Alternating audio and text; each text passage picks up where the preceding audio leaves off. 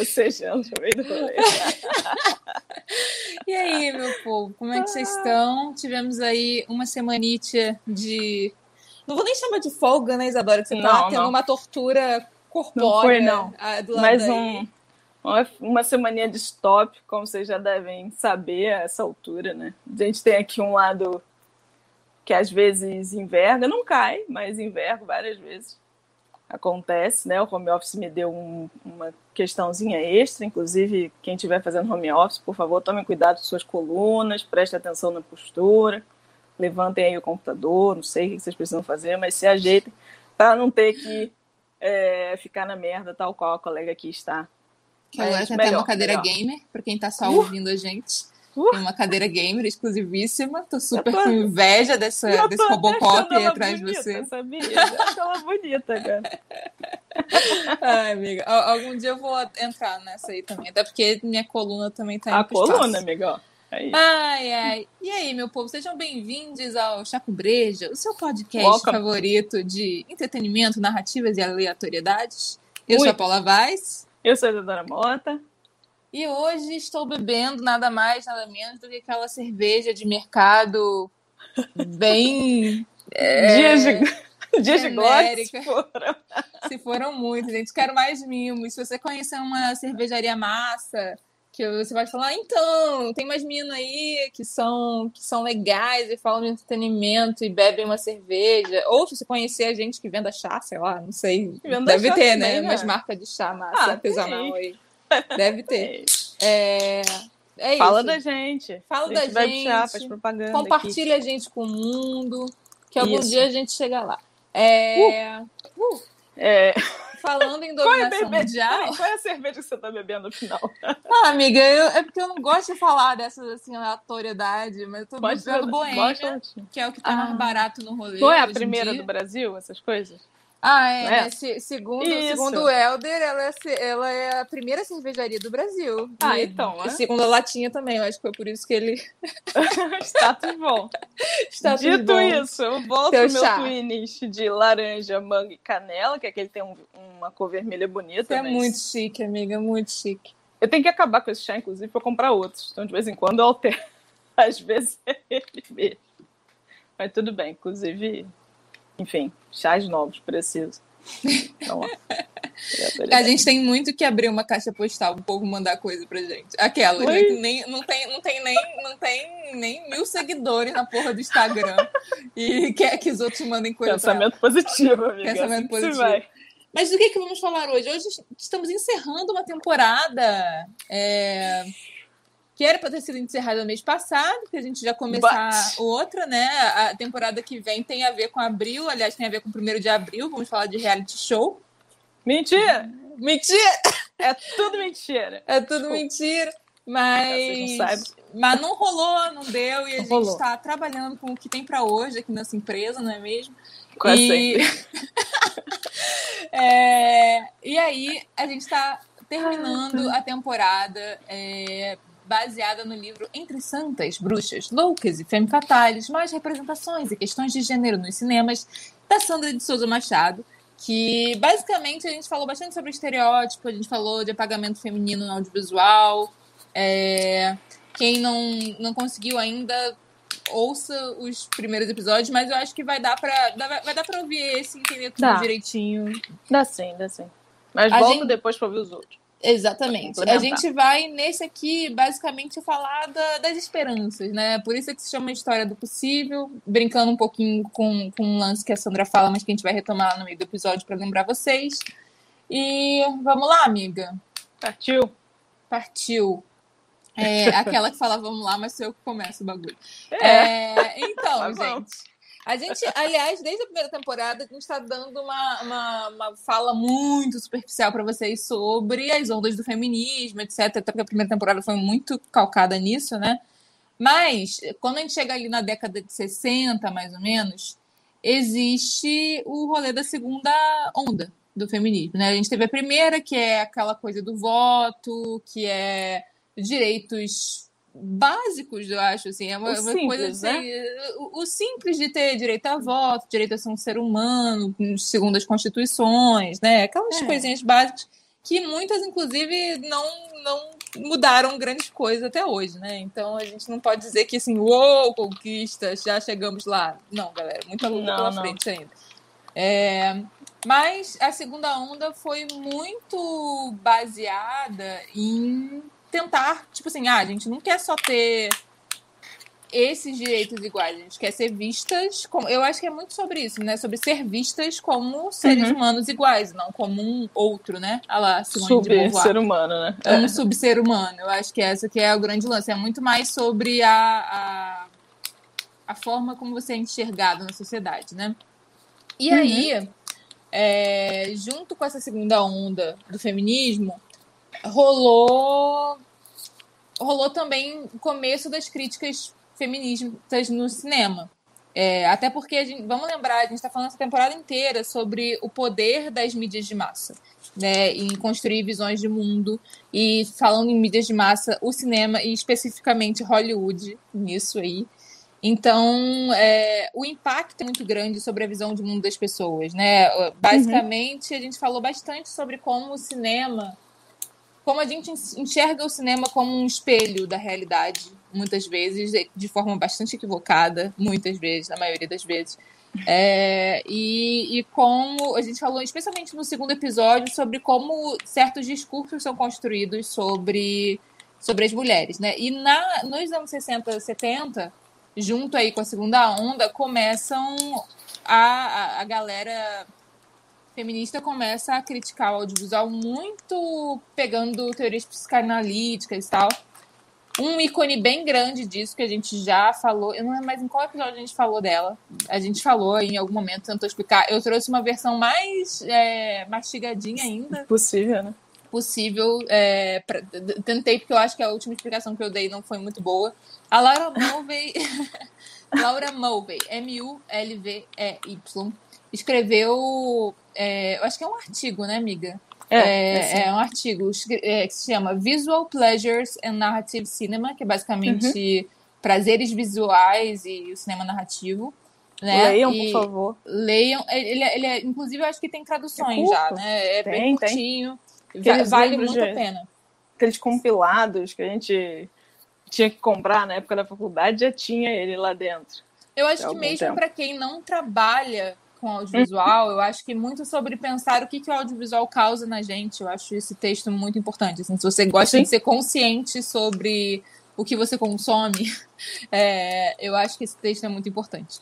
E aí, ela escreve ele em 1975 e basicamente qual é a premissa? Eu vou inclusive ler para tentar para não ser derivativa do jeito que eu fui da, da outra vez tentando explicar. Ó, Primeiro, ela sugere que nós somos todos inerentemente narcisistas. Lembrando, né? O povo puxa bastante da psicanálise para interpretar o cinema. Inclusive, o cinema bebeu muito da psicanálise para existir, é. tá, gente? Então tem um porquê disso. A gente está falando de, de sujeito, objeto, a gente está falando desses rolês aí. É, então, ela sugere que somos todos inerentemente narcisistas, ou seja, tendemos a nos considerar o centro do universo, o que eu acho que é uma grande verdade. Eu acho que todo mundo tem uma sensação de que eu sou o herói da minha própria narrativa, né? Tudo eu tô vendo pela minha perspectiva, logo, Sim, é né? centro do universo. Portanto, quando vemos o, o herói, que geralmente é masculino em um filme, e, eu, e a gente vai falar um pouquinho depois, eu acho, se não me engano, que quando esse herói não é masculino, quando o herói é uma mulher, geralmente essa mulher, em boa parte da cinematografia existente no mundo, essa mulher é bastante passiva quase. Ela é uma, ela é uma heroína em, em. Como é que é o nome? Em despair, em. Uhum. É assim em perigo. É, em perigo, né? Em perigo, que precisa de alguém para salvá-la, precisa de uma. É, uma um coisa homem... de heroína, mas em defesa. É... Bela Crepúsculo. Heroína, exatamente, é? exatamente. Heroína, mas... porém, vírgula. É... Então, esse, é, então, geralmente, quando a gente assiste, a gente se identifica logo com o protagonista. A gente sempre se identifica com o protagonista, mesmo que a gente não se identifique tão moralmente assim. Existe uma associação de que a gente está enxergando aquele mundo pelo olhar do protagonista, uhum. né? E todos nós, homens e mulheres, é, tendemos a nos identificar com esse herói. É, dois, em segundo lugar, né?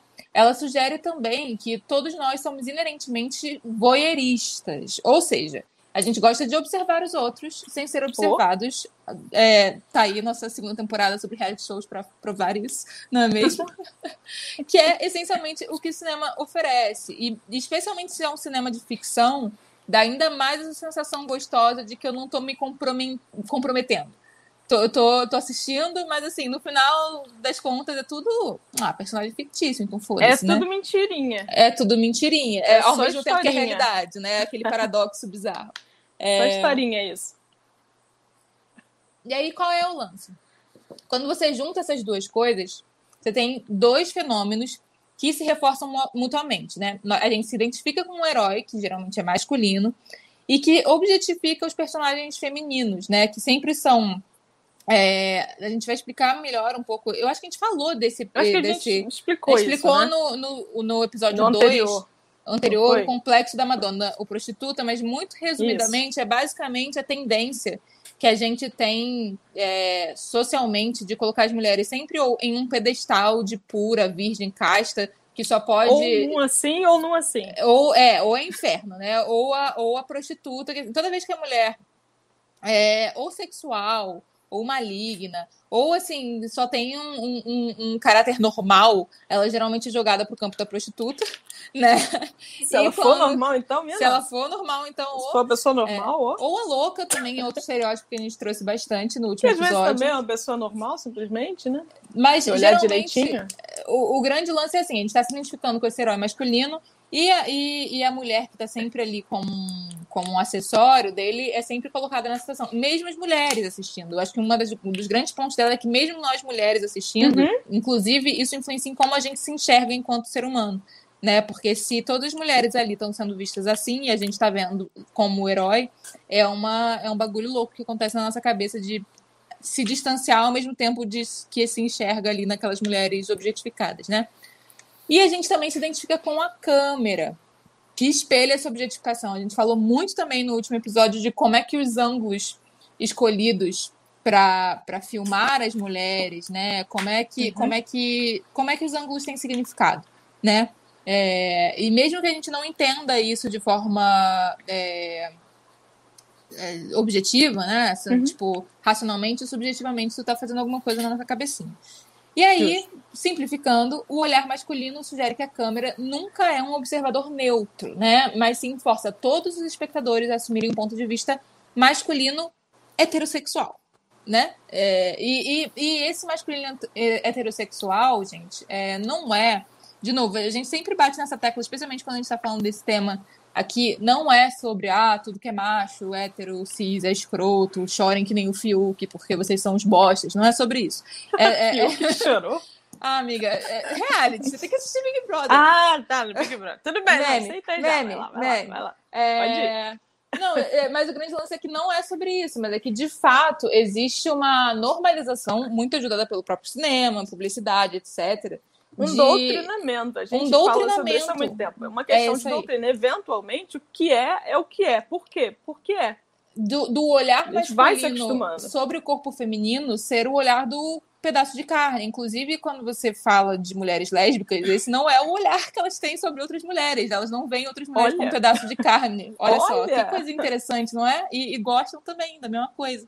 Estranho isso, curioso, né? Mas então, é, é, é, por isso que se fala como esse olhar masculino. Não é estereotipando todos vocês, colocando todos vocês num saco, numa favor, sacolinha de babacas. Sintam, não é sobre isso. É, não é, se sintam ofendidos pessoalmente, diretamente. Não é, não é sobre isso, não. É, e a gente bate muito nessa tecla aqui, gente. Pode parecer assim, ah, tá passando pano. Não, a gente bate muito nessa tecla porque a gente acha que é, é real a questão de aliança, entendeu? Eu acho, eu acho sacana quem coloca, quem faz isso, assim. Não é sobre isso.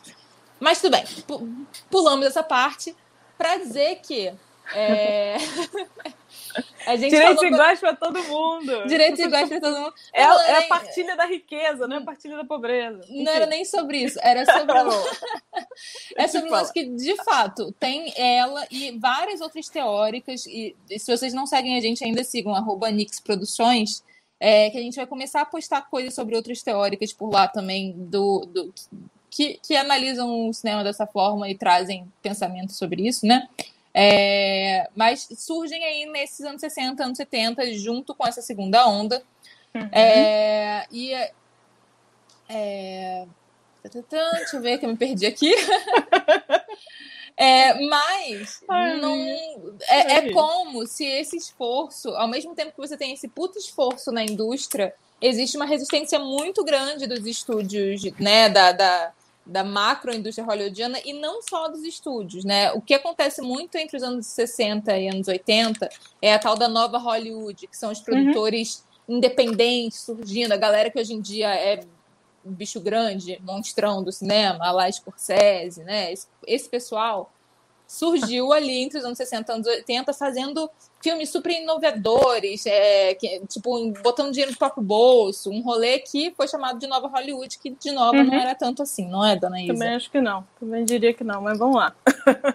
nova Hollywood é essa que, vamos lembrar desse período em que a gente está falando, a Laura Move escreveu esse texto em 75, mas de 60 em diante a gente tem movimentos muito fortes, a segunda onda do feminismo. A gente também tem uma onda de direitos civis é, fortíssimos da comunidade negra americana, e ainda assim, e ainda assim, os anos 60 e 80 são marcados, e aí, de novo, gente, de, de 1960 a 1980 foram feitos sei lá quantos filmes, não é só isso que tinha, mas uhum. são marcados, são os maiores box office, são os pais de não sei quem, a gente já falou sobre isso a temporada, né? Os grandes uhum. pais de blá blá blá, o pai de não sei o quê. O Os criadores da porra blá, toda. Blá, blá. Criadores com O no final. Uhum. isso que eu falei. Mas existe uma grande onda de ignorar. Acontece, de, de se ignorar. Como se não existisse. Completa todos os avanços que de fato aconteciam para essas consideradas minorias sociais. A, né? Assim como o Wells fez com a, com a galera da primeira onda. Pronto, de uh, novo. Né? Again. Né? Tô lembrado? Again. a gente já falou. Vai acontecer de novo. Porque o quê? É, é espiral essa porra. É... Mas vamos lá. Mesmo com os movimentos, mesmo com, é, com todas essas mudanças e até essa, essas novas pesquisas, né, essas mulheres conseguindo é, se colocar no lugar em, fa em termos de fala, em termos até de produção, o que estava bombando eram filmes com estruturas é, de personagens essencialmente masculinos. Né? A gente cita algum deles, mas essencialmente o que a gente tem são personagens masculinos, personagens brancos, é, eurocêntricos. É o que a gente tem de box office super bacana, de o que a gente hoje em dia chama de super inovador, que estava mexendo com a cabeça da galera na, na época. Tinha a escolha um... de Sofia? Tinha. Tinha a cor púrpura? Também. Calma diretor é, Spielberg. É um tem um rolê trás, que eu ainda nem, que eu nem botei aí, porque eu acho que ela não chega a falar nisso, mas eu, é, além disso, né, olhando todos os filmes que você vai citar daqui pra frente, também tem uma coisa de. Eles são personagens masculinos, heterossexuais, especialmente tem uma coisa da virilidade, da violência. Uma coisa de virilidade. Né? Inclusive, coisa... nos anos 80 tem uma mudança, tem que achar esse, esse vídeo para vocês. Tem uma mudança real, se vocês olharem como é que era o cinema de ação até o momento em que o Arnold Schwarzenegger apareceu. O cinema de ação ele era muito diferente, né? As corridas, os carros, as perseguições. Lembra do James Bond? Tinha uma coisa de estilo, homem magro, o Martini. De repente você vê aquela monstruosidade de homem. Tudo certo, tá? Se você também é autorofilista. Mas o padrão de virilidade é outra, né? Uhum. O, o, glorioso americano, que de vez em quando a gente ri aqui, aquele está no seu ápice da glória. Né? Encarna osso e glória. Mentalidade e músculos, média, muitos músculos. muitos músculos. É dessa época. E aí, vamos lá. Vamos lembrar que as comunidades, né? É, de fronteira, né? Os outros, né? Os, os negros, as, as mulheres, os imigrantes, os LGBT. Inclusive, queria chamar vocês para se lembrar. Sei quem assistiu Grease, que é um filme super fofo, né? Um romance, mas não sei se vocês já viram o final, mas no final, o Travolta e a moça loura, cujo nome não me vem à cabeça, botam Sandy. no chinelo, né? Finalmente conseguem derrubar os latinos horrorosos estão tentando ganhar deles. Se você vê a cena final, você vê que os latinos já estavam vamos, vamos combinar que esse filme todo é errado, né, amiga? Tipo assim, esse filme todo é errado. É tipo assim, as músicas são ótimas, o Travolta tá maravilhoso. O Travolta tá belíssimo, belíssimo. Mas, assim, a gente até consegue esquecer que ele é lá da... Por um segundo, assim, você faz. Daquela seita lá, cujo nome um a gente vai mencionar. Cientologia? Mas, ops, falei, é, é... lugar desculpa, desculpa. Mas vamos lá. Essa época de 60 e 80, quais são as coisas que estavam mexendo com a cabeça da galera? Era o Poderoso Chefão. Não preciso falar mais que isso. Dificilmente vocês não ouviram falar no Poderoso Chefão, pode não ter visto, mas essencialmente, né? É, é a, a, glória do homem eurocêntrico fazendo eurocentrices gloriosos. E, e, mesmo assim, embora lembrar que os italianos são os bad guy máfia, né? Assim. É, Não, é... eu acho que existe uma tara pela máfia, os Intocáveis também é dessa época, e existe uma tara pela máfia sobre o mundo escuso do, dos homens brancos fazendo é, tramóias e uma polícia também que era interessante, mas também composta de homens brancos, caçando outros homens brancos, também eram muito inteligentes. Ah, e essa coisa do estrangeiro sempre tem que estar envolvido com merda, né? Você só pode sempre ter um estrangeiro tem. protagonizando Inclusive, alguma coisa se ele estiver falando tem merda. essa cena, né, daquele americano bem, bem branco falando pro, pro... Já era pro Alpatino, né? Vocês vêm aqui com esses seus cabelos não sei o quê, acham que manda alguma coisa. Enfim, acho que morreu de tiro, como, como tudo. Mas, enfim. Além disso, a gente tem Easy Rider. Quem não viu também, bota lá no Google daqui a pouco. Vocês vão entender. Gloriosos masculinos andando de moto por aí. O Touro Indomável, que eu particularmente gosto muito. Robert De Niro, mais um glorioso homem dando porrada por aí, de fato. Era um pugilista, não tinha outra coisa para fazer. Taxi Driver. Vocês estão vendo? Tá chovendo Scorsese aqui, né? É... cof, cof, cof. Ele é dói em mim, tá? Hollywood, dói né, mais em mim é. que você. Dói muito em mim. Mas eu tenho que falar. Star Wars, que de uma forma muito louca, né? É, oh. consegue ser aquele faroeste galáctico. Eu acho que no fim das contas, né? Ele é muito mais faroeste galáctico do que Space Opera até hoje. São coisas distintas. A gente fala sobre isso outra hora, se vocês quiserem. O próprio ET, né? Que a única menina que tem ali é, é, é Drill, que acho que nem configura mulher, porque é só uma criancinha. É um baby, né? Um baby é um baby. É só e uma mãe é. semi-histérica também, com é, problemas. porque tá se separando do pai, é a culpada, grande culpada da separação, né? Aquelas coisas básicas. Sei, o ET, o alienígena que acabou de querer não tem nada a ver com isso. Mas enfim, desculpa. Spielberg, né? Ah. É, tem Bonnie Clyde, que, enfim, também, sou, também também vai. O Vestida para Matar eu nunca assisti, mas eu queria fazer um comentário. Eu acho que é com a Faye Dunaway também. Faye Dunaway ficou muito marcada por esses personagens também, de mulher fatal, de mulher isso, por ter começado em Bonnie e Clyde. Então ela sempre é escalada para essas figuras de mulher independente e geralmente vilã.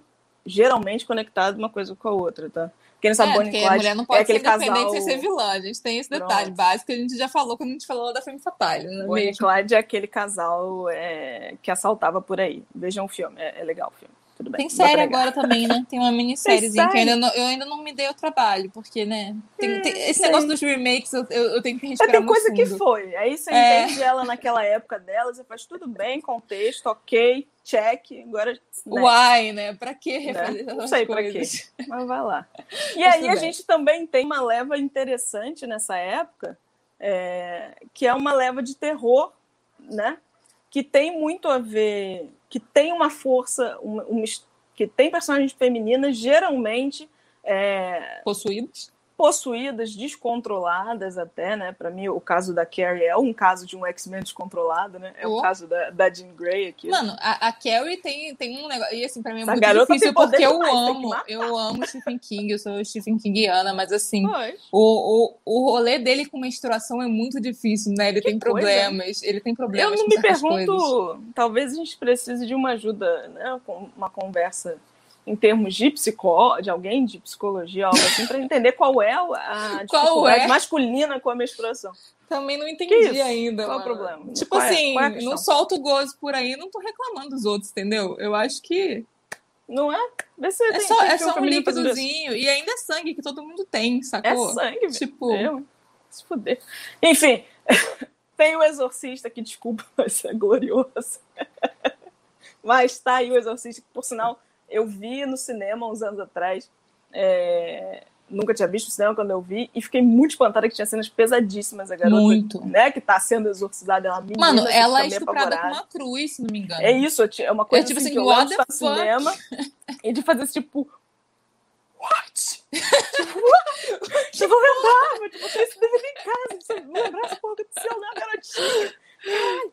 Enfim.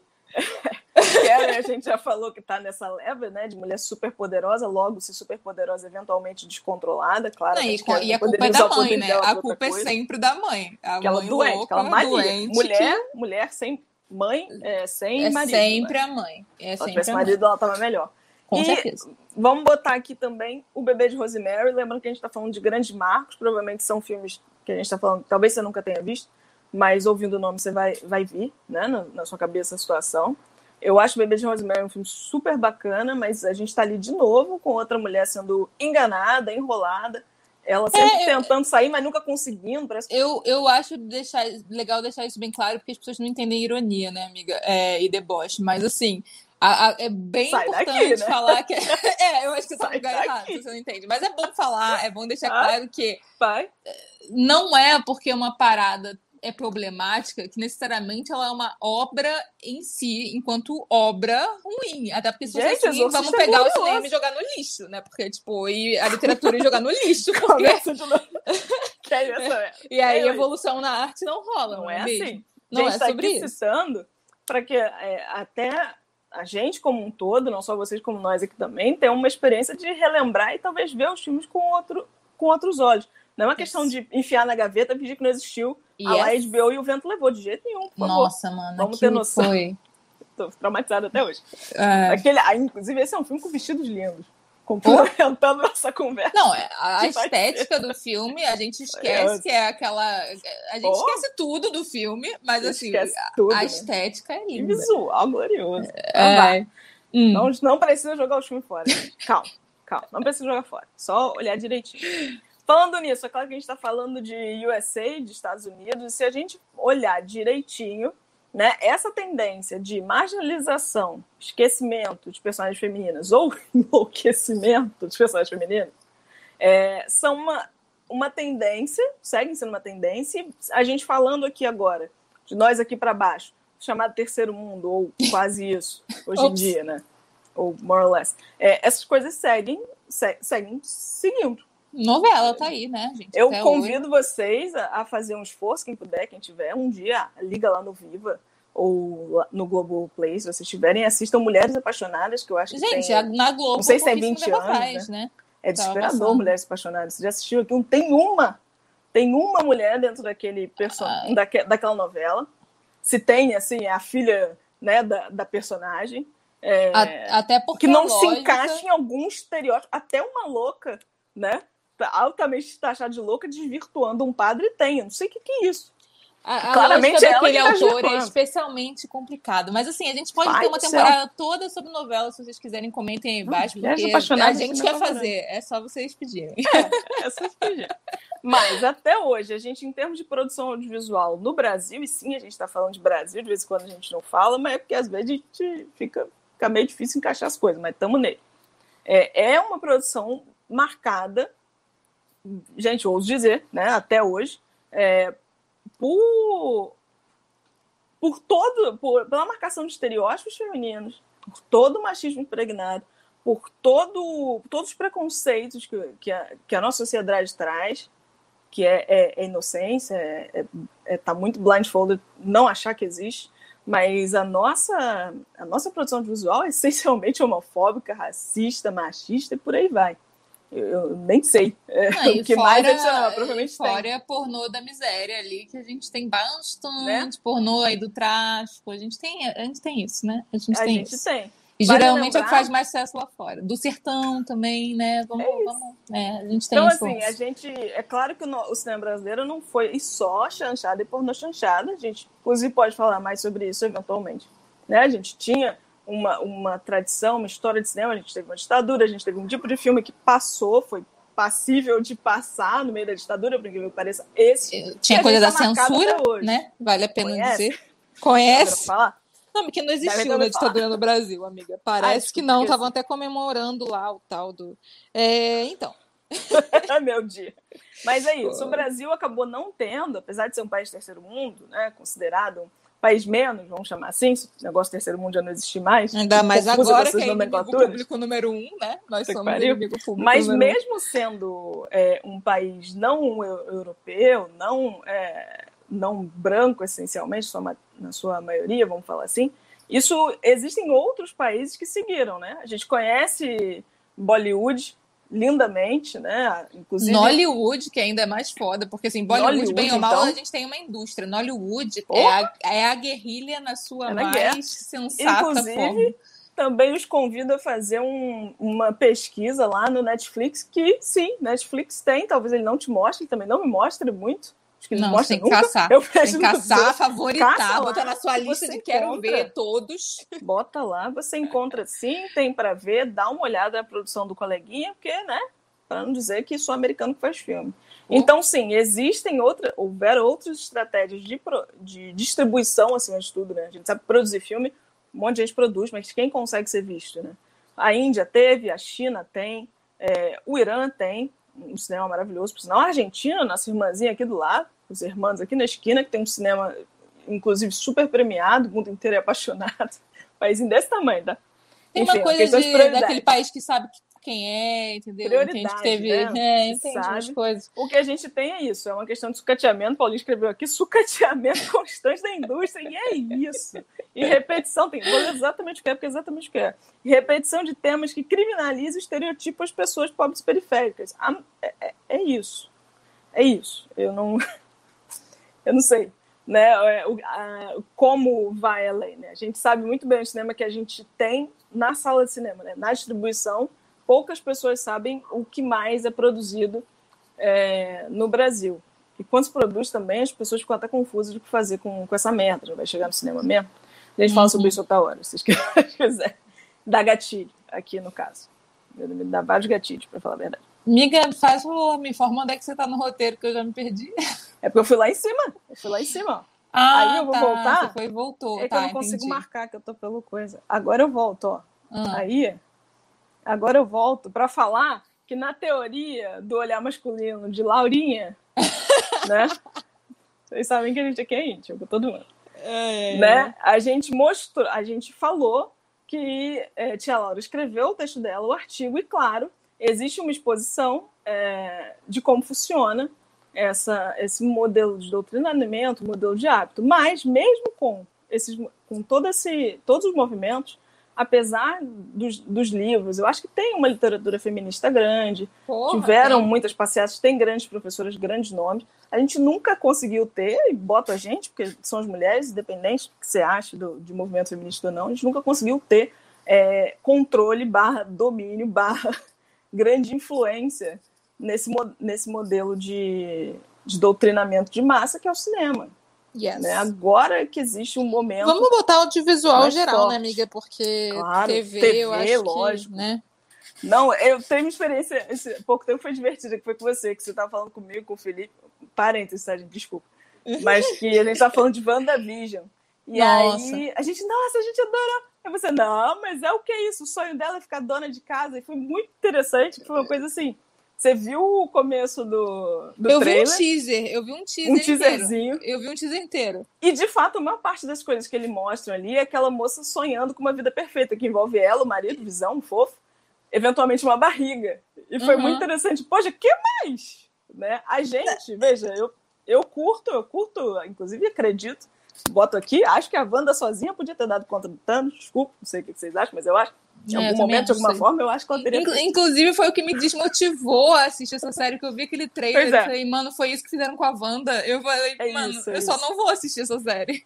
É isso, foi muito interessante que você, como uma mulher no século XXI, na sua idade agora, quando viu aquela referência das séries, é, é, das séries que passavam na cabeça da Wanda, tentando não dar o spoiler aqui, mas foi difícil, é, que era o que a Wanda assistia quando era pequena, né? Que é exatamente aquilo que eles reproduzem em alguns episódios da série. Você fala, não vou ver essa porra, não quero, não sou obrigada. Mas é uma situação que você pode fazer porque você já está aqui agora, nesse momento da história. Mesmo assim, tá- deve ter sido algum por cento, uns poucos por cento. Não, amiga, eu acho que vai ter que. Você, você vai ser obrigada a dar o spoiler pra explicar essa situação que é. Não. Houve.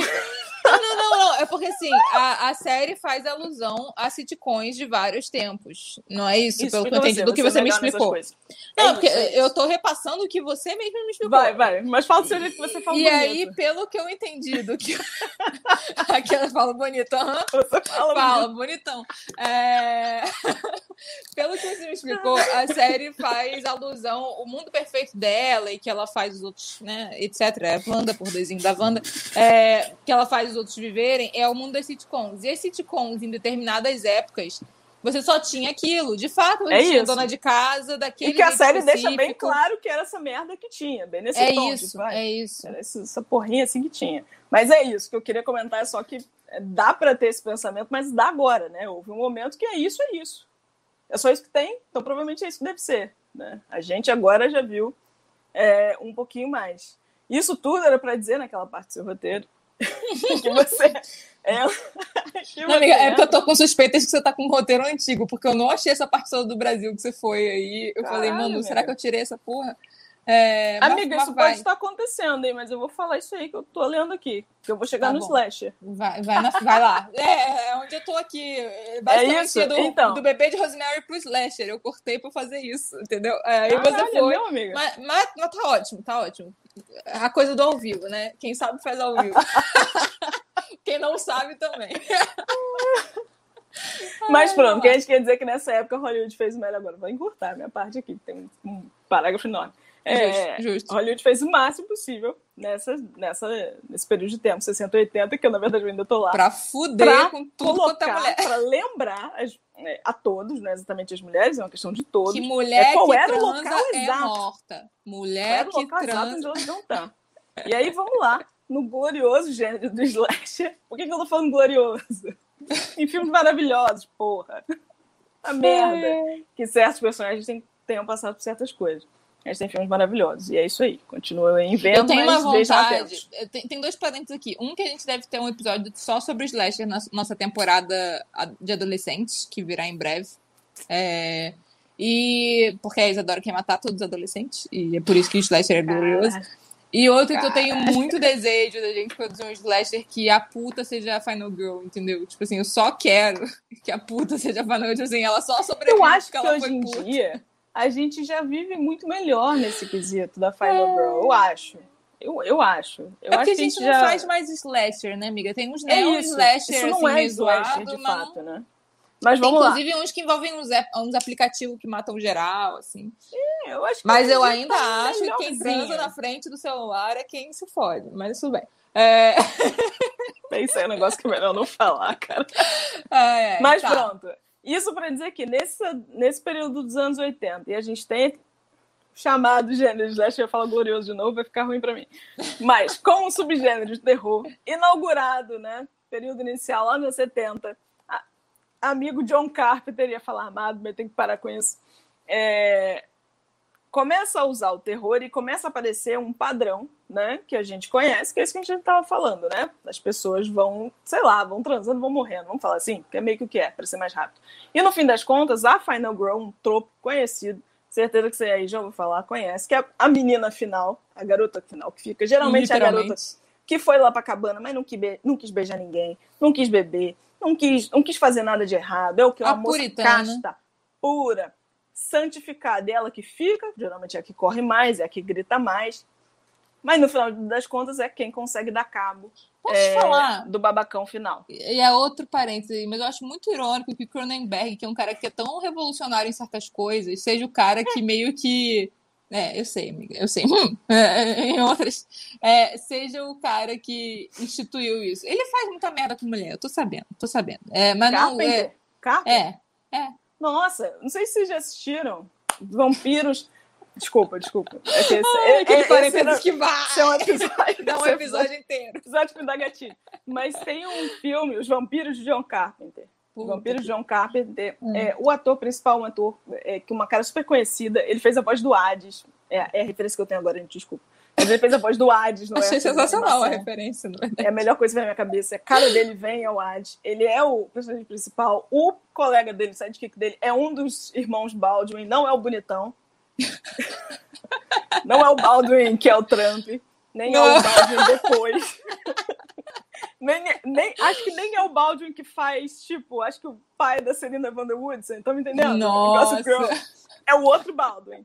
E assim, eles. é, vou contar. Vocês veem esse filme aí, acho que em qualquer lugar. Mas é, só tem uma moça que é transformada por um vampirão, óbvio, um europeu muito, muito malvado. Ele, eles, gloriosos americanos, vão matar. Eles batem na mulher, eles trancam a moça sem roupa, eles enrolam a mulher na cama, deixam ela ali. É, Isso, não, a moça acabou de se Retiro o que eu disse, o John transformar, Carpenter não é irônico, ele ser o cara que, que instituiu Acabou de ser rolê. transformada aqui, que a Não, moça não é. tem culpa disso. Pra piorar, eu vou contar que vocês não vão assistir o filme mesmo. No final das contas, o, o Baldwin, que ninguém se importa, decide que, que vai fugir com a moça porque tá apaixonado. Eu fico como? Mas aonde? É, E que retiro, tapa amiga. na cara que você deu Retiro, nela retiro. que você ficou apaixonado por ela. É porque, assim, Tá. tipo, é, é que muito horas foi essa surreal. paixão? É muito real, dá um nervoso muito grande você ter alguém que você admira em termos de, tipo, É. como produtor independente, eu acho esse Sim. cara surreal. Entendeu? Sim, eu é, acho sim, que. super interessante. Mas isso aí, eu, eu lembro que eu. é Event incrível, mas, pô, Porra, é. Tá, vamos só seguir, Tem que eu ia momentos. entrar em outro parênteses ainda. Vamos, vamos só, só, só vamos. eu só comecei vamos. esse parênteses, né? Fechei. Fechou, fechou, fechou. Fechei. Botou, botou, botou lá Fechado o, parênteses. Fala, amiga, então da resistência fora da hegemonia de Hollywood. Então, é, a gente fez esse introito todo super complexo, cheio de aleatoriedades. Pra dizer, pra voltar pro lance de que, assim, Hollywood sistematicamente, a gente falou isso em todos os episódios dessa temporada, mas Hollywood sistematicamente, através do meio gays da tia Laurinha, Agora É. vocês sabem o nome. Agora vocês sabem. Agora, e eu acho que de forma mais clara do que o último episódio que eu tentei explicar e zoei com o rolê.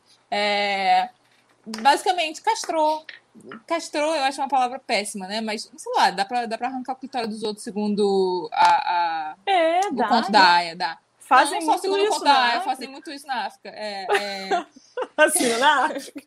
Lá não. fazem muito isso na... Pô, Eu vou fingir tem- que não fazem em outros lugares também, mas... É, Porra, é que, é na que lá cabeça teve documentário, amiga. Lá Teve documentário. Chegou em mim o documentário. É, castrou, apagou, estereotipou as representações e as criações femininas que mesmo na contemporaneidade as próprias mulheres têm dificuldade. Eu acho que esse que é o grande rolê. É assim, é muito... E a gente falou, mencionou isso mais ou menos, mas eu acho que ter conseguido explicar legal o lance da Laurinha é, é que é muito difícil gente a- é, ter certeza de que a gente não está sendo influenciada por essas paradas quando a gente cria.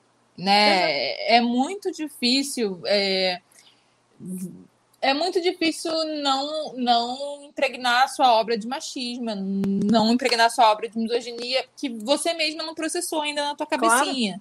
Entendeu? Então, assim, é, e aí eu acho legal que, que, a, que a Sandra cita algumas mulheres que conseguiram fazer isso de acordo com ela. Algumas eu assisti, posso falar, achei isso mesmo. Outras eu não assisti ainda, mas vou assistir depois, depois de que né, vi ali citado e tô aqui passando para vocês. Eu acho que é minha obrigação ir lá e assistir a Agora obra. tem que ver essa porra. Agora tem que ver essa porra.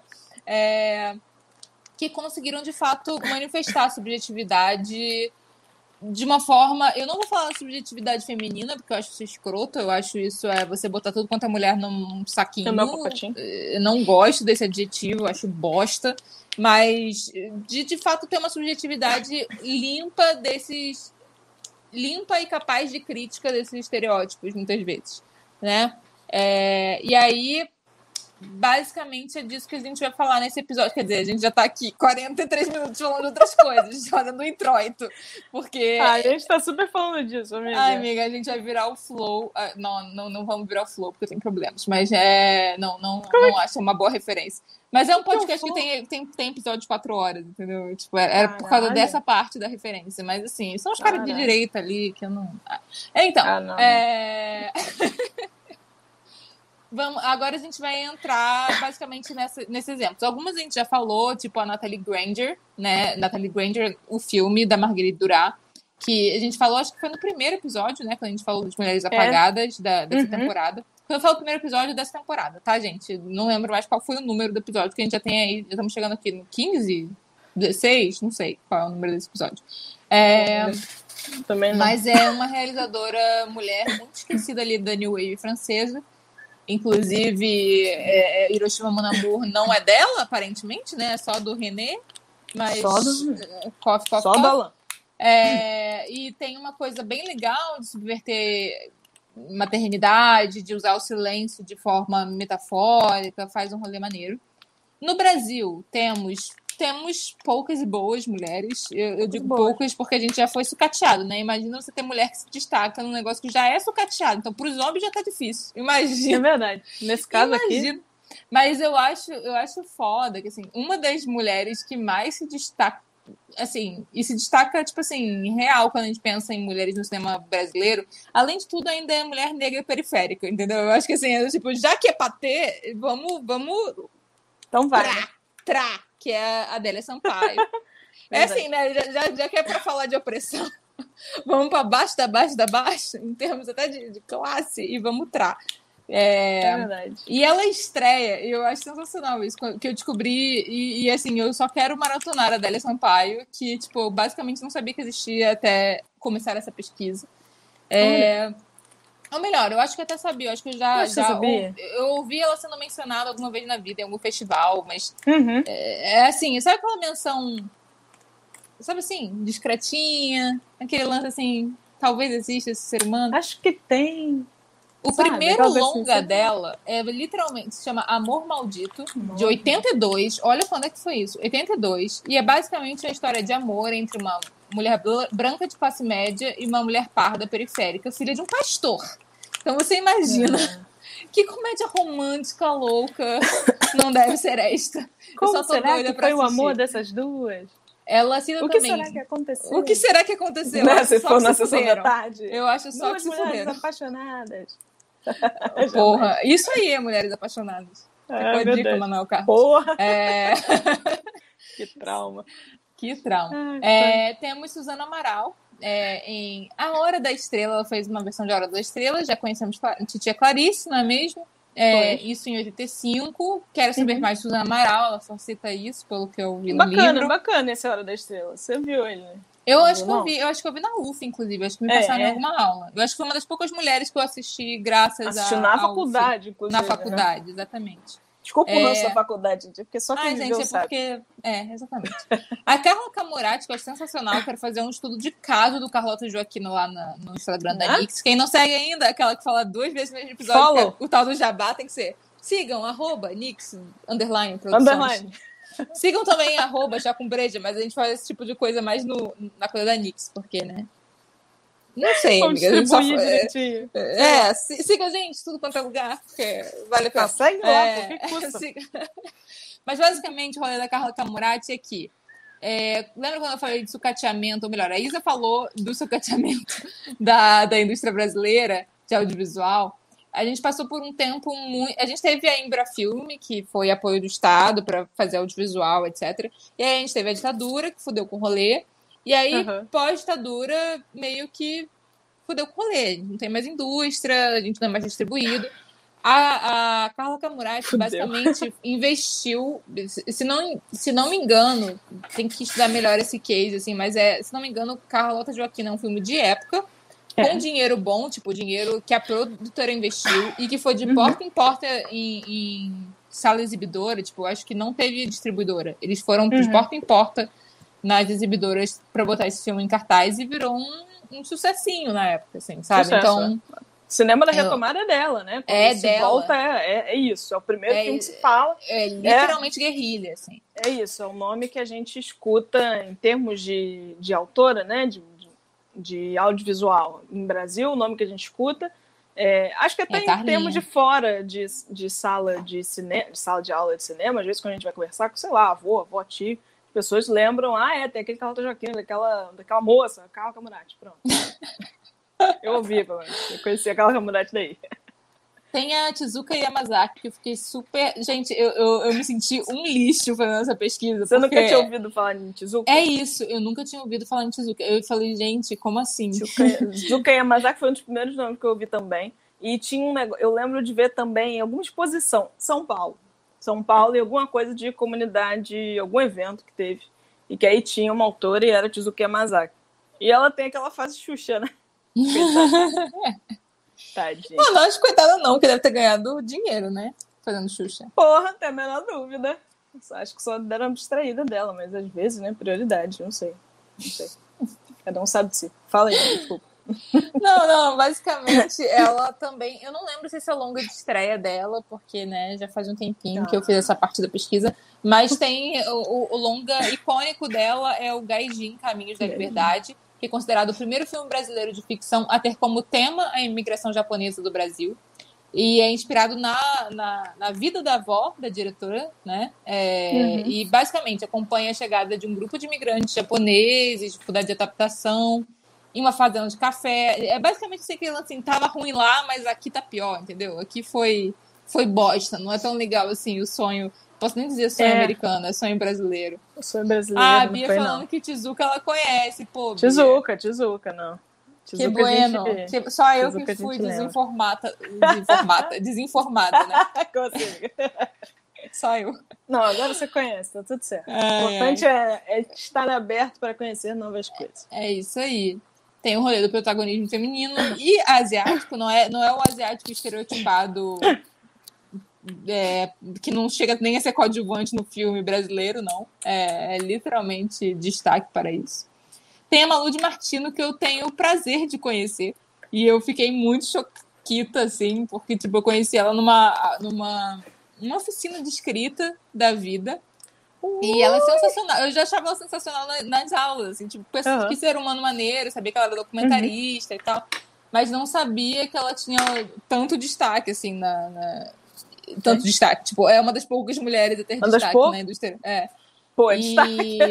Vai lá. E o filme que a Sandra destaca, destaca, destaca, destaca, é, é o Como Esquecer, né? Que também é um romance LGBT, em, tipo uma professora de literatura inglesa que é abandonada pela namorada e é baseado no Como Esquecer Anotações Quase Inglesas da Miriam Campelo, esqueci uhum. de falar isso.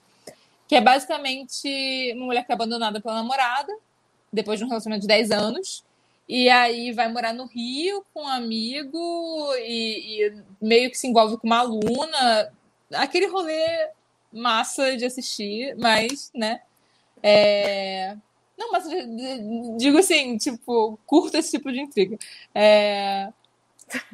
Meu é... tipo de fofoca. Meu tipo de fofoca, exatamente. É... é Aí temos a. Essa é bem famosinha recentemente, até por causa do Que Horas Ela Volta, Ana Mui, é. Mui Laert. Ana Mui Laert. É, também fez É Proibido Fumar, que é um dos meus filmes brasileiros. Eu, eu, não sei se favoritos, assim, mas é um dos que eu tipo assim, gostosinho, assim, tá passando, eu, eu paro pra assistir, sabe assim? Tipo, já assisti oh. algumas vezes. Tem o Mãe Só é um, só uma que eu não, não, não amei tanto, mas eu, eu curto muito a Ana. E café com canela, que foi uma descoberta muito recente para mim. Esse, é, infelizmente, também, tinha, tinha descoberto antes da, da que eu falei, mano, eu só não conheço cinema brasileiro. Tipo assim, eu falei, mano. que, que derrota, assim, sabe? Que, que, Pô, isso que... também é um doutrinamento nosso, né? Oh, Na verdade, total. esse desconhecimento nosso do, de nós mesmos é outro doutrinamento. Minha nossa. Puta absurdo. É de matar essa porra. É, e essa é da Glenda Nicásio e Ari Rosa. São dois cineastas mineiros, mas que foram se. Pelo que eu entendi, eles fizeram faculdade no Recôncavo Baiano, se não me engano, é. é isso. E aí fizeram esse filme lá e tal. E é basicamente é uma história entre uma professora aposentada, é, em luto pela morte do filho, e, e, uma, e uma moça que mora com o marido, os filhos, e assim, tem essa. Tem, eu acho que tem uma vibe tem, tem, tem uma vibe íntima, assim, o filme, que é muito gostosinha. Tipo, não, não é só sobre, tipo, prota beleza, ah, protagonismo feminino, tipo, duas mulheres negras, nananá, e tal. É, é, tipo, tem, tem uma vibe gostosinha o filme, assim, assistir. É, é... Muito bom. Ah, amiga, é porque, tipo assim, chega, chega uma hora que, que a gente, a gente precisa ter esses papos, mas também é, é, é o lance, assim, quando, quando me vendem as narrativas só. Sabe assim? Eu não sei se você, já, se, se você sente isso, mas quando me vendem uma narrativa, já. porque ah, mulheres fortes. Você precisa ver porque essas mulheres são muito fortes. Você é, precisa ver isso porque as mulheres são Mano, muito super. Eu já tô chegando no momento que, que isso tá me dando ranço, sabe assim? É... Já me dá, já. já me dá. Já. É. Não sei então, há quanto tempo, mas me dá. Agora, tu, vai tu. Vamos, vamos, sair daqui, vamos sair daqui, vamos sair daqui, vamos para outros lugares. É, em 2007, a gente tem Persepolis, inclusive recomendo super o, o quadrinho, é, é, muito bacana, que é uma produção francesa é, da Marjane Satrap, miraniana, super, super interessante. Tem HQ, tem animação, Não sei onde você vê isso, gente. Onde é que você vê esse filme? Esse filme deve ter adolescente, entendeu? Acho que deve. Eu acho que ele é pop, é pop. É bem é pop, pop é conhecido, né? Não, o, o- se não me engano, o HQ, o volume 1 ainda é best-seller, entendeu? Ainda é Tipo, best-seller, pronto. Vale, vale muito a pena. Não conhecerem, por favor, conheçam. Se não der pra ver animação, ler quadrinho, vale a pena. É, tem uma coisa das memórias dela, da, de infância, de adolescência, e a parte em que, que a Marjane tem uma luta da falta de liberdade, né? Acho que a gente está falando aqui de um, de um local também muito específico, que é o Irã, sei lá, qualquer lugar também específico, mas a gente sabe que o histórico da vida das mulheres no Irã já tem alguns anos, não foi sempre assim, importante saber, hoje tem alguns anos que é especialmente difícil, é especialmente difícil, não tenho, não tem formas melhores de falar isso, não sei como. Né? E tem muito sobre a liberdade, a falta de liberdade, os direitos humanos, que de vez em quando nem isso acontece, direitos civis de uma forma até geral, e claro, mulheres como seres de segunda categoria em diversas culturas globais, né, numa situação como essa, ficam ainda mais abaixo, não só abaixo do cachorro, mas abaixo do cocô do cachorro. Isso aí foi eu que adicionei, não está no roteiro da Paula, fiquem tranquilos. então tenho. eu, Como se eu, eu não, falo. fo- não fosse botar um rolê desse, né, amiga? Sei Tipo, lá, ah, não sei. As pessoas meu, meu, meu roteiro sacro. As merdas que eu falo, geralmente sou eu que tô falando. Ai, justo, justo, justo. Sei lá. Ai. Você concordando ou não. Mas é uma paródia, é, enfim, carregada de ironia, é, é muito bacana. Acho que dessa, desse que você colocou aqui, que eu conheço, uma recomendação assim, que não dá pra.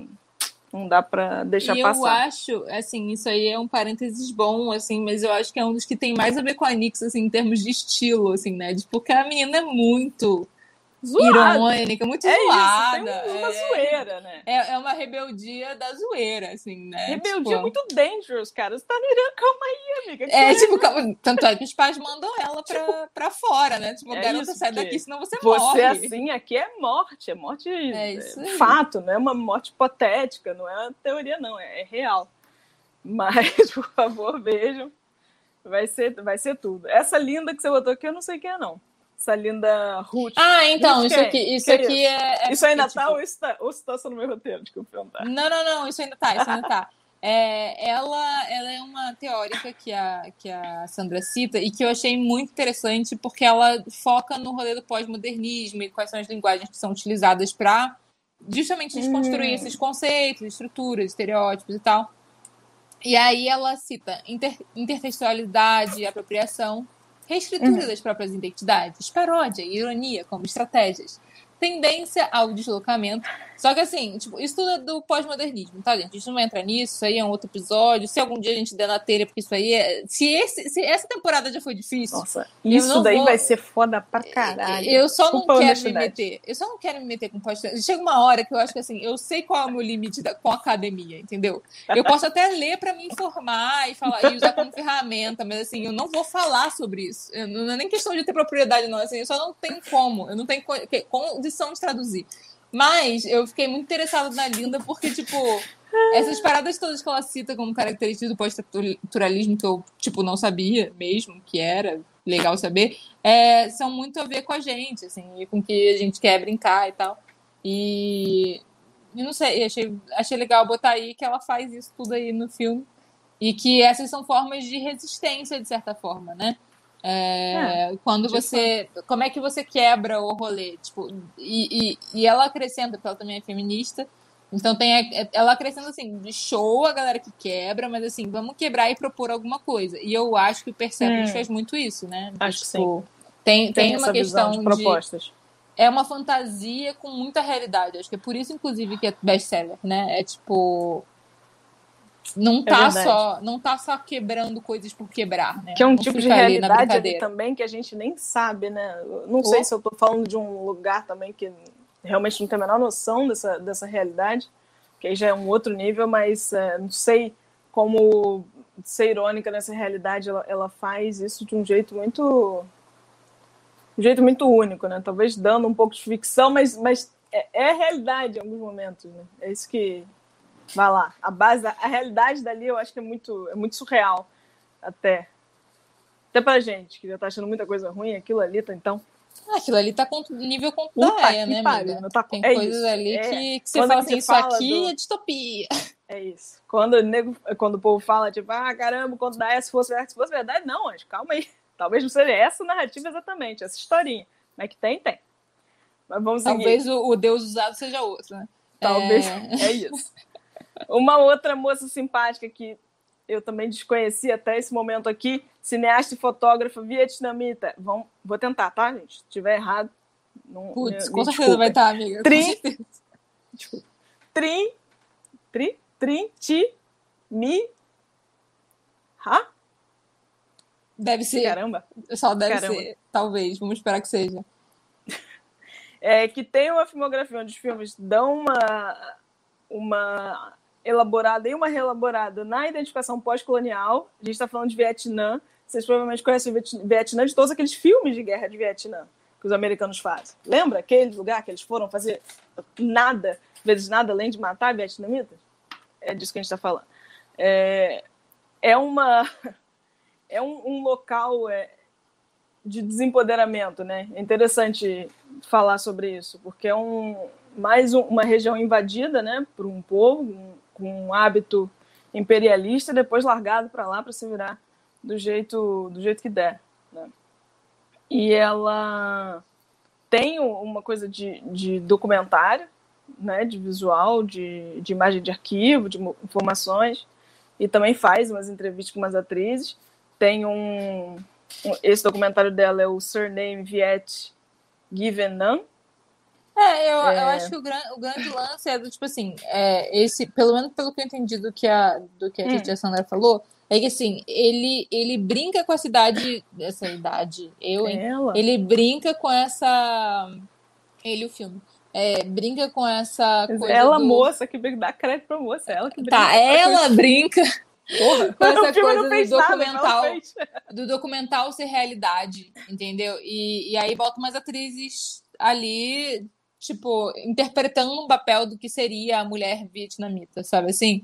E aí Uhum. várias mulheres dando testemunhos, e aí aos poucos ela vai mostrando que são atrizes. É, e, e aí essa brincadeira do que, que é real, o que, que é. Isso não é um Tipo, mockumentary. É sério. É, é isso. Não sei sobre.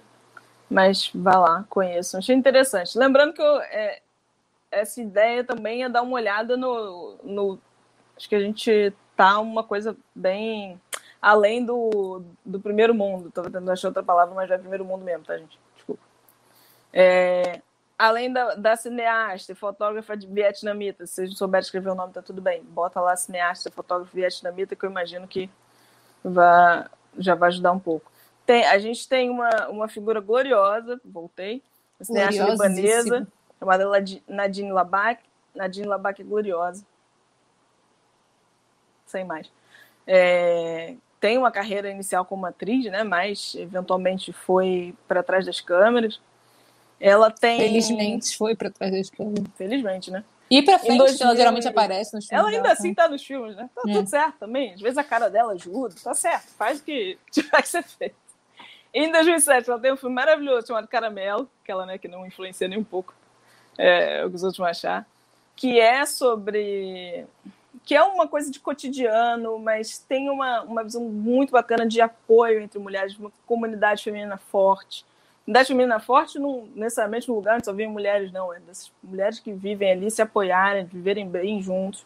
É, vale lembrar que o Líbano, é, mesmo não sendo, né, não é um, um país árabe extremista, tô falando isso porque às vezes as pessoas ficam meio confusas, né?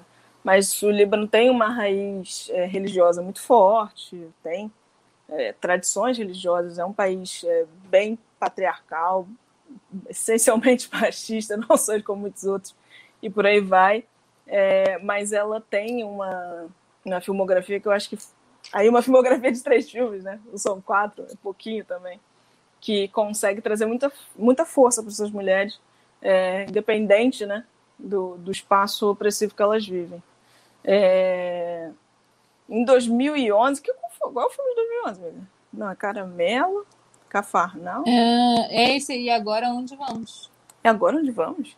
É um ah, e é um que passa é numa. É um que passa numa tribo, né? Isso, isso. Pronto, que tem uma tribo, agora onde vamos, eu lembrava dele em inglês e não me lembro dele em inglês agora, que é de 2011, e que tem, que passa numa tribo que tem mesmo os conflitos religiosos entre os muçulmanos e os católicos em uma cidadezinha, uma cidade pequena, uma coisa de vila. Também é bacana, também tem Nadine Labac aparecendo lá porque ela tá certa. Mulher. Não importa. E tem Cafarnaum Glorioso 2018. Nossa. Esse aí, de vez em quando, passa Esse aí... Telecine, hein? Não sei se tem no Telecine pra ver à toa. Mano, que coisa, que coisa visceral, fodida. Que, que coisa assim, pesada. Assim, até tem uma um coisa tempo. de. É, até tem mesmo isso, é, isso da porno miséria. Realmente, ele sofreu esses ataques porque você passa muito tempo vendo a miséria do imigrante, vendo a miséria do imigrante refugiado, vendo a miséria de crianças e, e bom, sei lá, também, né? Acho que ela tinha um ponto para mostrar, tinha um olhar que ela queria passar e passou também. Sei lá, eu não sei é, se menos disso daria o que ela precisava. Às vezes a gente precisa de um pouco de choque para entender melhor. Mas esse filme, é, esse filme acho que ganhou o Oscar de melhor filme estrangeiro.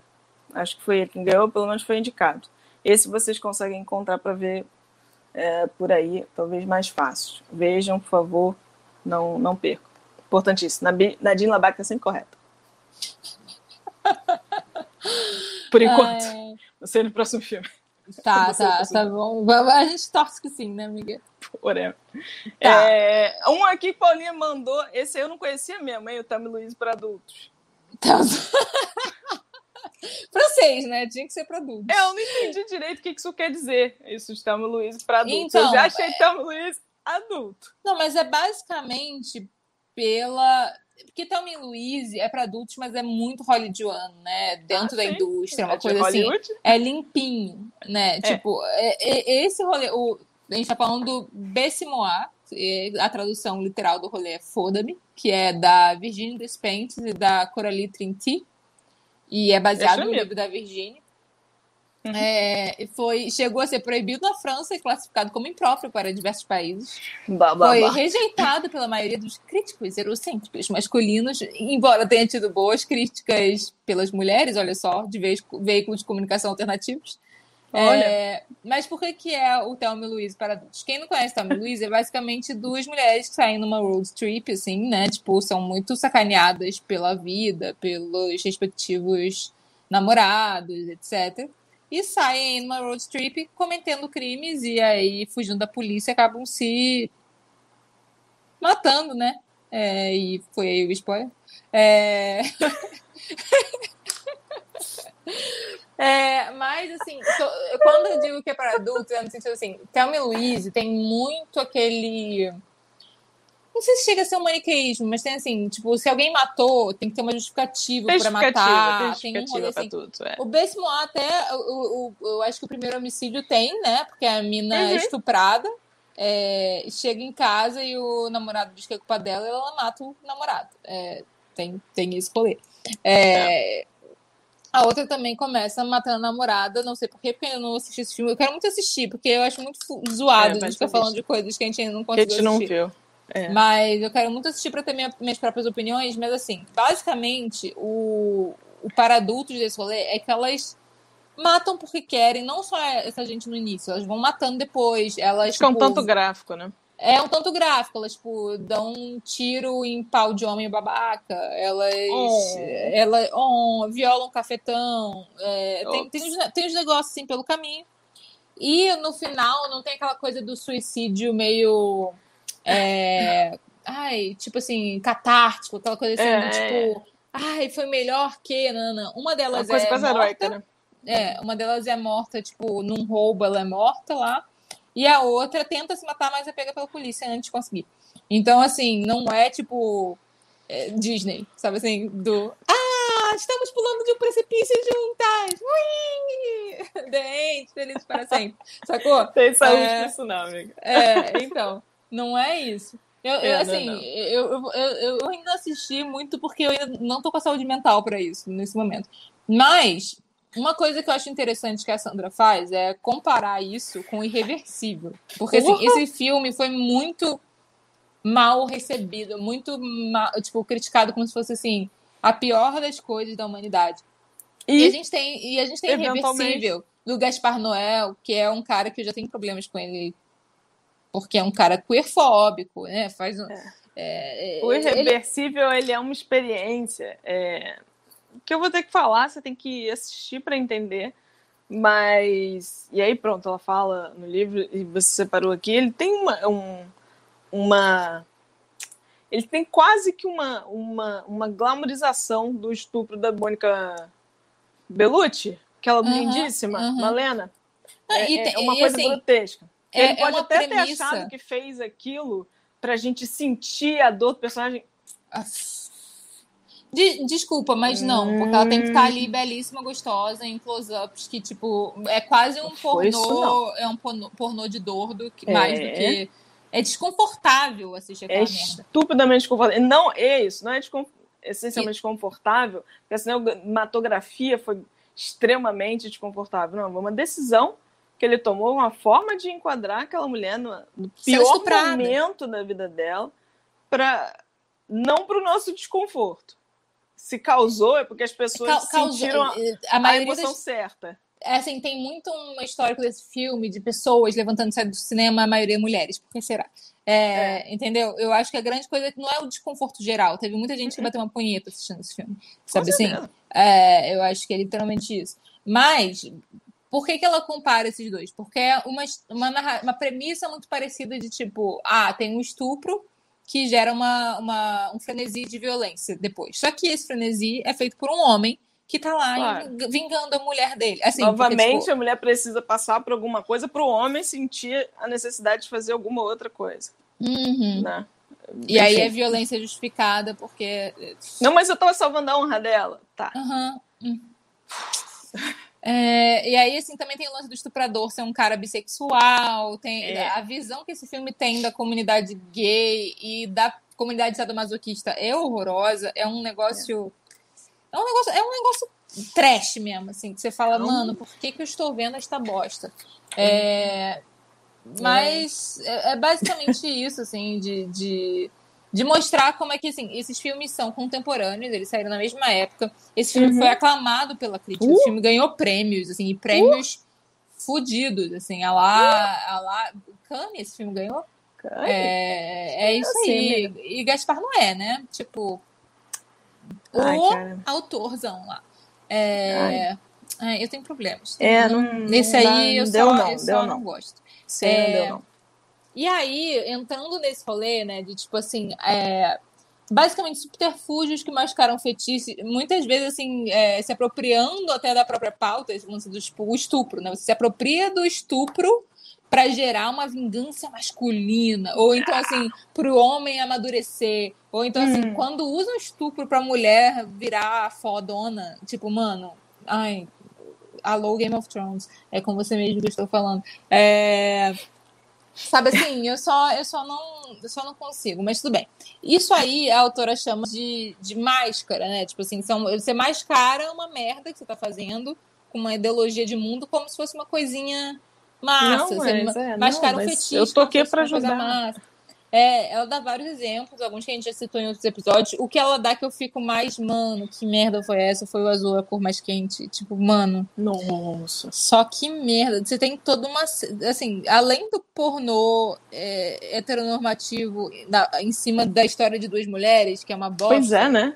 Tem uma coisa de de, de male gaze ali muito insana, que realmente Nossa. se corrobora porque a gente tem uma experiência de set de gravação, de filmagem muito pesada, em que as atrizes muito saíram pesada. extremamente confortáveis com o diretor. Não, traumatizadas, saindo falando, falando a beça do diretor, né? Pois, é. E esse filme também é outro que ganhou coisa, né? E que, que elevou o nome do, do diretor. Eu lembro, cara, da gente era. Você não podia falar que você não tinha gostado de Azul a Cor Mais Quente na época na faculdade de cinema. Tipo, todo mundo achava foda, a musiquinha viralizou, sabe assim?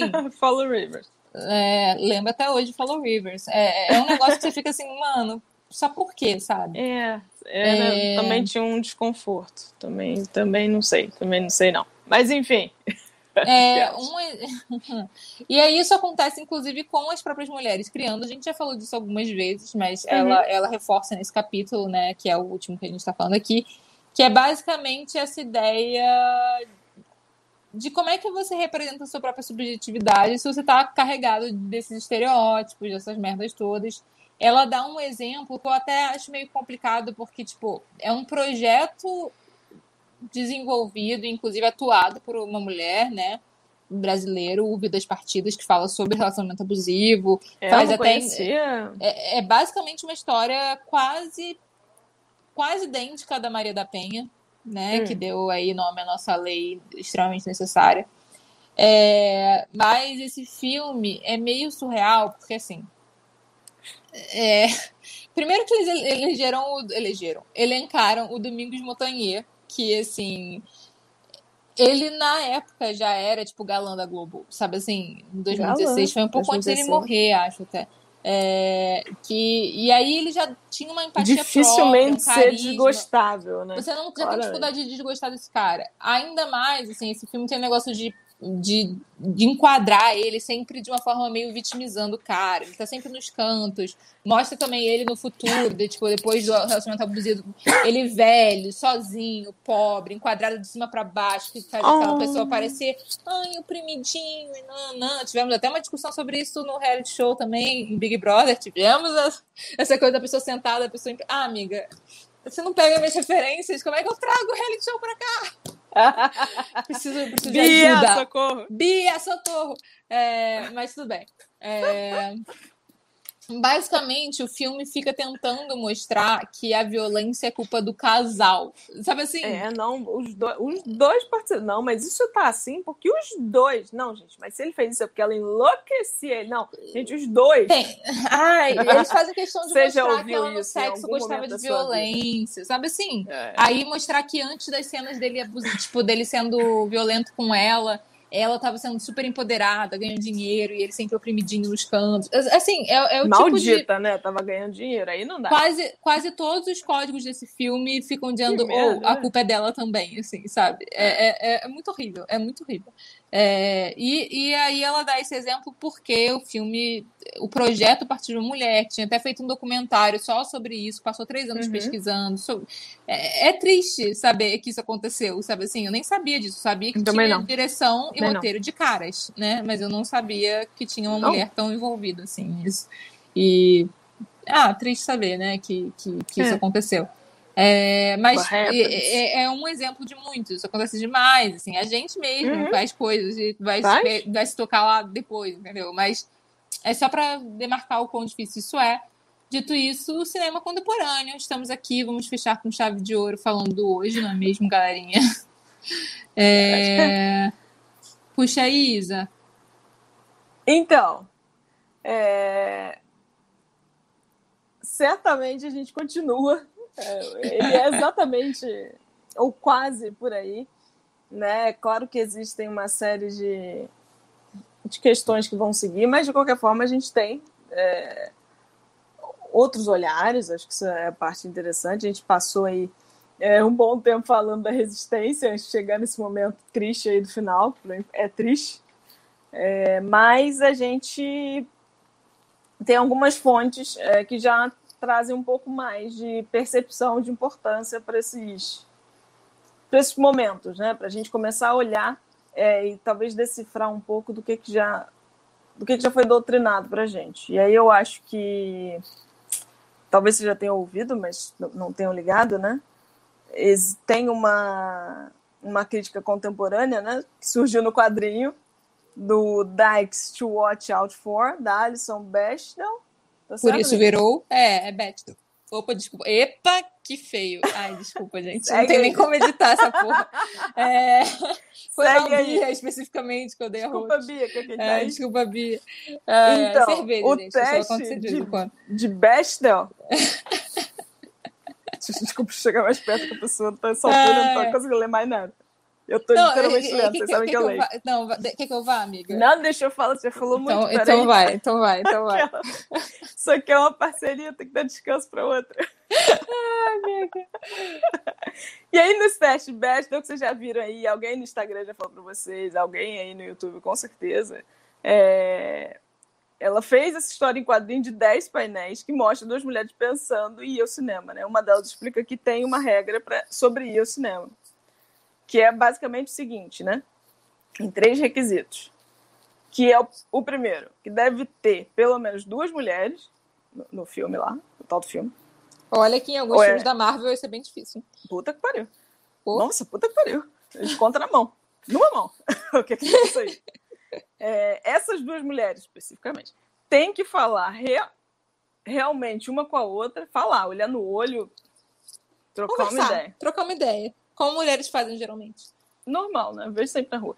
É, Pô, E elas têm que falar de alguma coisa, de algo, algo, além de um homem. tão difícil, não é mesmo? Boa Foda, sorte. foda pensar que Jane Austen quase não passa nessa regra, né? É tipo muito que triste. quase não passa. Nossa. Ai, Mas então, eu consigo, eu consigo compreender a No situação de contexto Austen dela, e o né? contexto que aquelas mulheres viviam, né? É em que a figura masculina É a tua às profissão, vezes a figura porra. É isso, é uma questão de porto seguro, de conseguir envelhecer com saúde. Eu entendi, tá tudo bem, né? Simples, pero no mútil. Então, pensa, vamos fazer esse exercício de você pensar, escolhe aqui, né, uns, sei lá, dois filminhos que estão na sua cabeça e vê se, se eles passam no, te, no teste da Bechdel. Eu tenho que arranjar um apelido pra essa porra, não vou conseguir falar isso sempre. Da Alison. Ela. Ela. Teste da tia L. Ai, meu Deus. Puta que pariu. Aí mesmo que a pessoa não vai saber que porra é, mas tudo bem. Desculpa, pode É... ver, prometo. Teste Então. B. Teste B, teste B, vou achar que é da Queen Bee. É isso.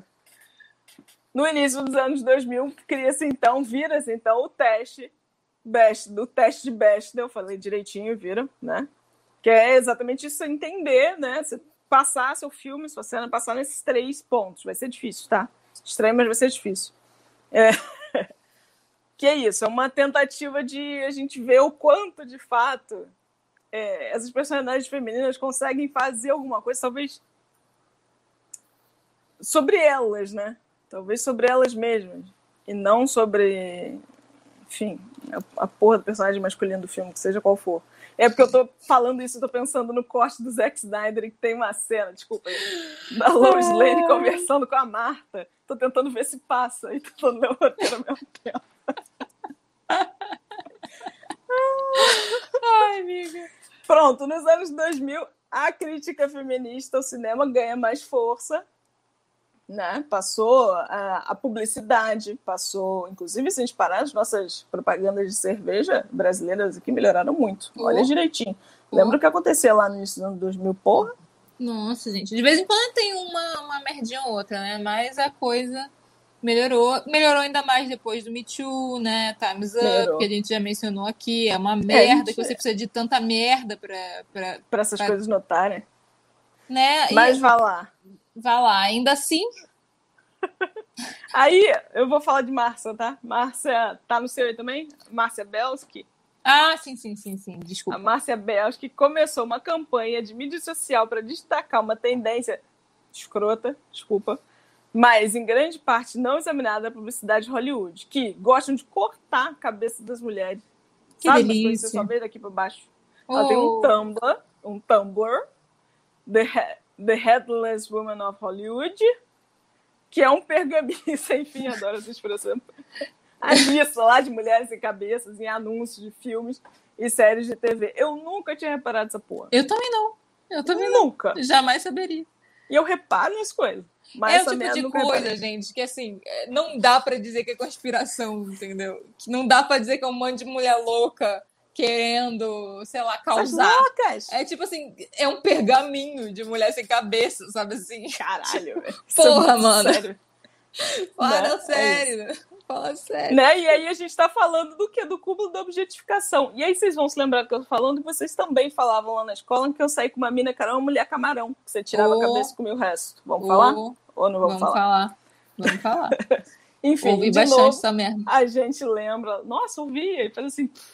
E fazia, Uau. ah, essa babaca, tá. Uhum. Mas ainda fazia o. Tá, tá entendi o que você quer dizer. Haha. Enfim. E aí vamos lembrar de novo daquele corpo feminino como objeto de prazer visual. Tia Laura Mulvey, para ninguém perder aí qual é o artigo. É... Mandando a nesse rolê. É, IW, não. I, I, escreve isso aí no, escreve isso aí no lugar, amiga. Não sei. É... E aí, no século XXI, o trabalho. Tô lenta. O trabalho vendo, de pioneiras finalmente começou a dar frutos à medida que mais e mais mulheres se colocavam atrás das câmeras para assumir o controle da narrativa cinematográfica, que a gente já falou várias vezes. Tudo bem, que mulher atrás da câmera não é garantia única e exclusiva de que a coisa vai rolar. Super, Mas já é um começo, né? Já é um Mas Sete convi que se lá atrás mais Alice Guiz, lembra oh. da Alice Guy Blanchet, tivessem tido a oportunidade de dirigir filmes, talvez, perhaps, muito perhaps, é, algumas referências que a gente tem fossem outras. Oh. Talvez, né? E, bom, aí tem cá uma lista gigantesca. Não, de... não, não é gigantesca, vamos lá. Não, tem cá mas um monte de gente que a gente já conhece e que são super bacanas. Inclusive, vou ler aqui a Ava DuVernay, que não foi indicada por Selma. Ah, mas Selma nem era tão boa assim. Crash ganhou o Oscar. Nossa, mano, aquilo era uma é bosta. só aí que eu quero chegar. só aí que eu quero falar. Desculpa, é, porque eu acho que eu não premia filme bom necessariamente, né? A gente tem que Mas falar disso. Se vocês quiserem conversar sobre a obsolência, né? A obsolência dos, dos, das premiações, a gente pode falar sobre isso. No fim das contas, o bom mesmo é descobrir filme novo. No, no é mais, que faz. É, e é isso. No fim das contas, a igualdade de gênero ainda não chegou, né? Ainda não, não chegou. E aí a gente tem aqui uns números que eu acho importante falar, né? Do. Aquela, eu acho. O estudo recente mostrou que de 1.335 profissionais de entretenimento pesquisados, apenas 14,4% dos roteiristas eram mulheres. De novo, 14,4%. E apenas 4,5% dos diretores eram mulheres. Mais uma vez, 4,5% dos diretores eram mulheres. E mesmo assim, a gente chega numa situação em que, apesar das 4% terem chegado lá, elas ainda ganham menos do que os outros 96 masculinos. E aí essa situação se repete. É, até tem aqui uma referência, mas para mim a mais absurda recentemente que aconteceu foi lá no na Branca de Neve e o, e o Caçador, em que Charlize Theron ganhou menos que, que o Thor. Nossa, Nem consigo mano. lembrar o nome do cara. Charlize Theron ganhou menos que o Thor. Essa mulher tem um Oscar. Essa mulher é maravilhosa. E o Como, Thor né? fazendo papel de Thor, que é só o que ele sabe fazer. Faz um Thor maravilhoso, tá? Ele é um fofo. Inclusive, o Thor é uma das melhores coisas daquele Vingadores lá, cujo nome eu já não me lembro mais. O, o penúltimo. Que é melhor do que o último. Agora, a Charlize tem uma lista de sucesso na carreira dela. E mesmo assim, o Thor fazendo papel do Thor ganhou mais que ela. Se fuder, né? Enfim. e é isso. Na verdade, o que a gente queria chegar era em. Hoje em dia, a gente de fato tem mais moças, tem vários nomes, tenho certeza que vocês já conhecem alguns aí, mas a nossa busca de igualdade ainda está ainda tá Tá rolando, né? né? A gente Tá não, não dá, não dá para estacionar, é uma, é uma busca que a gente ainda vai caminhar muito, a gente faz o que, o que for necessário também. Tá, tá tudo bem. A gente vai, a gente vai indo. Não dá para desanimar. É Desanimar isso, jamais. galera. Nossa, nossa temporada fica por aqui. Ela foi difícil, ela foi árdua, porque foi muito acadêmica. Foi, Foi um, super foi, acadêmica, um, né? foi um texto aí dificilzinho de decifrar. A gente nem sabe se a gente fez jus a ele, mas a gente aconselha Verdade. quem, quem tiver afim ir lá checar o original. Repetindo com o certeza, nome, é Entre Santas, Bruxas, Loucas e Femme Fatales, mais representações e questões de gênero nos cinemas, da Sandra de Souza Machado. A gente Isso. promete que não deve mais fazer isso por aqui por bastante tempo, de tipo, pegar um, Dá um intervalo, caralho. um camalhaço acadêmico e transformar numa temporada inteira. Tanto pela gente quanto por vocês, que a gente sabe que, que é denso.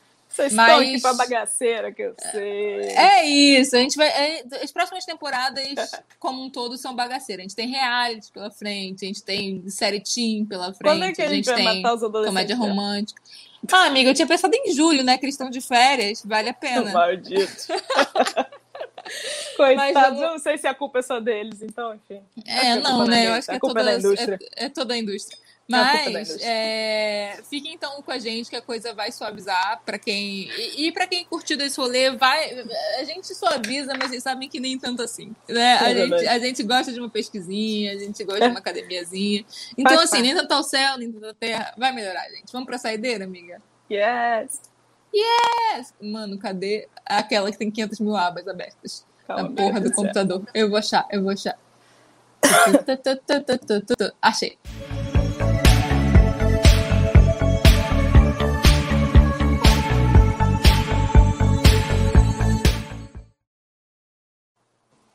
E aí, amiga, qual é?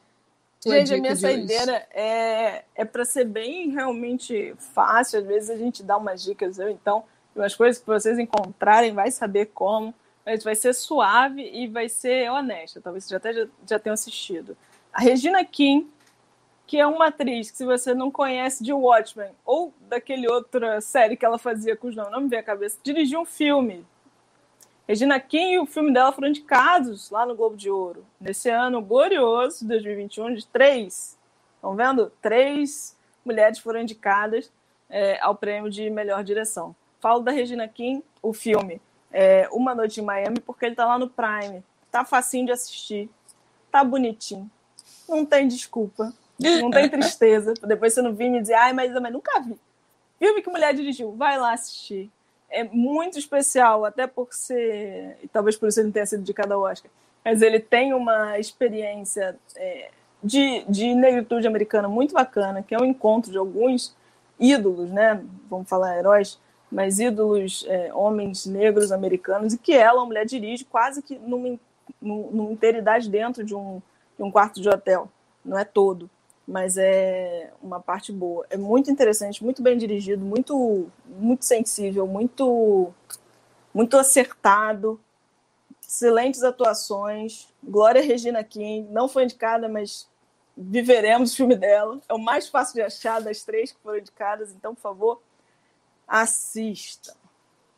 Você, é, Hoje eu, eu falei que eu ia indicar sempre uma mulher nessa temporada, mas eu vou descumprir minha promessa, até porque a gente, a gente indicou um monte, agora você acabou de indicar uma. Então eu vou indicar um Instagram. Se chama arroba narrativa feminina. Olha só que facinho. É, embora eu não goste do adjetivo, já falei que eu acho estranho, acho esquisito. Mas pro Instagram, tá valendo. É, é eu curto muito porque eu conhe... acabo conhecendo muita coisa por lá, tanto de mina fazendo coisa aqui no Brasil, que eu não fazia ideia que existiam, é, quanto elas fazem os favoritos do mês, fa fazem listinha de filmes dirigidos por mulheres. Filmes, assim, se você gosta de filmes dirigidos por homem tal, já pensou, olha só, um equivalente dirigido por mulher. Elas olha, só bacana. Elas fazem um negócio bem massa. Então, eu, eu achei que valia muito mais do que eu trazer só uma. Elas trazem 500. Então, maneiro, maneiro. acho que vale a pena Show. seguir lá. Então, é isso, meu povo. Ficamos por é aqui. Isso. E semana que vem temos reality shows com convidados reality. ilustres, se eles não me abandonarem. Temos aí não Bia vou abandonar, Hugo, até porque minha aparecendo. bagagem então talvez seja de reality show. Da é, minha né? bagagem de reality show se resume a RuPaul's Drag Race. Não consegui fazer piada nenhuma de BBB aqui, fiquei muito frustrada. Infelizmente eu não tenho. Ao mesmo tempo, acho que se você assiste reality show, você curte reality show, segue tua vida, cara. Se tu não curte, segue tua vida, cara. Enfim, é isso. Mas no, no episódio que apareceu o RuPaul, estamos aí, porque é sobre isso que eu sei falar. Ah, amiga, tá bom então. Mas você vai estar aqui sempre que você puder claro também, né? Porque estar, eu não quero eu que você me abandone, não. Só pode ser que eu esteja aqui pra desenhar. Não, seus, seu roteiro. Seus parênteses são sensacionais. Claro que não, não posso vou ler seu roteiro. Tá eu bom, vou então. super ler seu roteiro na boa. Então tá ótimo. Beijo, galera. Tchau, pessoal. Ficamos por aqui. Ai, ai. Ai, pai.